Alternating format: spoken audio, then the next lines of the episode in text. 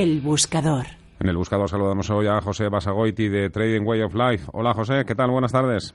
Muy buenas tardes, Fernando. ¿Cómo estamos? Nos ponemos manos a la hora con el petróleo. Está subido mucho en el año, ¿eh? Ha subido mucho. Efectivamente, como bien dices, vamos a hablar del, mercado del petróleo en continuación con la estrategia ofrecida en nuestra última intervención aquí en el buscador eh, en este nuevo mercado, donde, si recuerdas, ofrecimos una posibilidad de inversión alcista con objetivo en los 60 dólares, hablamos del, crudo, estando por aquella fecha en los 56 dólares. La, operación nos dejó una revalorización del, del 7%. Eh, actualmente, de hecho, estamos eh, por encima de dicho objetivo. el precio ahora mismo está cotizando en los 62 eh, dólares. Y bueno, para hoy proponemos girarnos en el mercado y buscar cortos desde estos niveles de los actuales hasta los entornos de 54 dólares lo que nos deja una posible rentabilidad del 12%.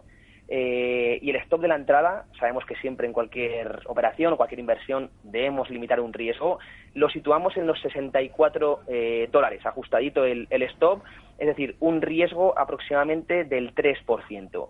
La posición que ya tenemos abierta aquí en la firma, en, Trading Way of Life, eh, nos deja un ratio riesgo-beneficio de 1 a 3 es decir, un 3% de riesgo por una posible rentabilidad del, del 12%. Esto se ajusta muy bien a nuestra gestión monetaria y, ya estamos cortos, como hemos comentado. Eh, y ahora, ¿por qué pensamos que el mercado debe corregir desde estos niveles? Bueno, sabemos que, el precio del barril ha tenido un fuerte soporte fundamental por los recortes de producción de la, de la OPEP y sus socios, así como por las sanciones de Estados Unidos a Irán y Venezuela descontado ya esto, o descontado en parte, y con el mercado revalorizado, como dices, en más de un 32% en, en estos primeros tres meses de 2019, empezamos ya a ver eh, signos de agotamiento técnico, así como una fuerte sobrecompra del precio. Eh, podemos ver en, en, los gráficos una pauta chartista conocida como onda de Wolf, que nos invita a pensar en posible techo de mercado y en la necesidad de correcciones para el corto medio plazo. Recordemos que, que, todo este movimiento alcista de 2019 no es más que una eh, corrección a la fuerte tendencia bajista que vimos en 2018 eh, y que ahora mismo sigue dominando en el mercado. Es muy importante, Fernando, saber distinguir entre fases tendenciales y, fases correctivas. Actualmente nos encontramos en la segunda. Eh, esta subida es una fase correctiva, por lo que la tendencia que domina en el mercado sigue siendo bajista. También sabemos que, el mercado del petróleo tiene una fuerte correlación con los mercados financieros.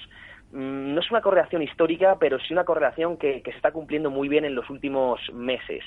Y como ya sabéis, a pesar de los buenos eh, datos de fabricación conocidos eh, ayer en China y Estados Unidos, que, han hecho subir las bolsas en el corto plazo, el contexto técnico también nos marca agotamiento tendencial y patrones de posible giro de mercado. De hecho, en la, en la firma también hemos adquirido con datos de, venta para el DAX y el IBEX 35 esta, esta mañana. Así que, que, bueno, esperamos a partir de los próximos eh, días eh, ver aparecer a los, a los osos. Ya sabemos que, que cuando aparecen los osos lo suelen hacer con mucha fuerza. Oye, eh, José, una pregunta. ¿Vosotros eh, ¿qué, qué instrumento utilizáis para abrir cortos, por ejemplo, en el petróleo? ¿Opciones, CFDs? ¿Con qué CFDs y futuros utilizamos.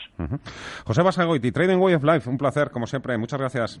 Un placer, saludos. Inversión a fondo. Inversión a fondo hoy con el Departamento de Selección de Fondos de AIG Banca Privada con Paco Julve. Hola Paco, ¿qué tal? Buenas tardes, encantado de saludarte. Buenas tardes. Oye, eh, este mes suena el EFIS eh, Vision Premium. Eh, ¿Este es un multiestrategia, puede ser?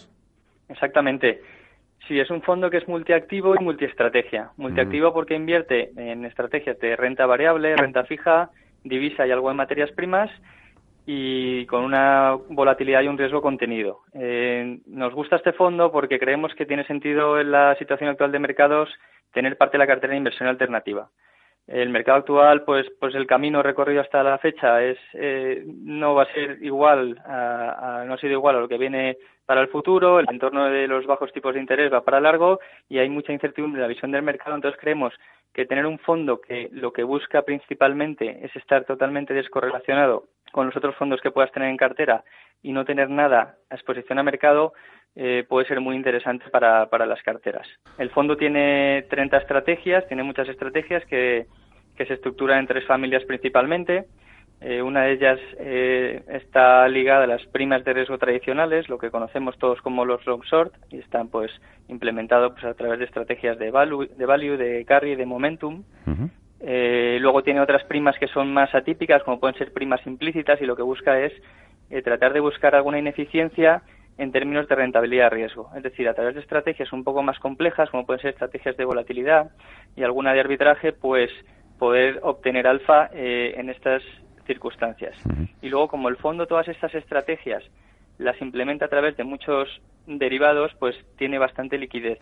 Entonces esa liquidez la aprovecha en una tercera en una tercera familia de estrategias en invertir en, algunas estrategias que puedan aprovechar de, oportunidades con bajo riesgo en las que sacar algo de rentabilidad de esa liquidez que, acumula.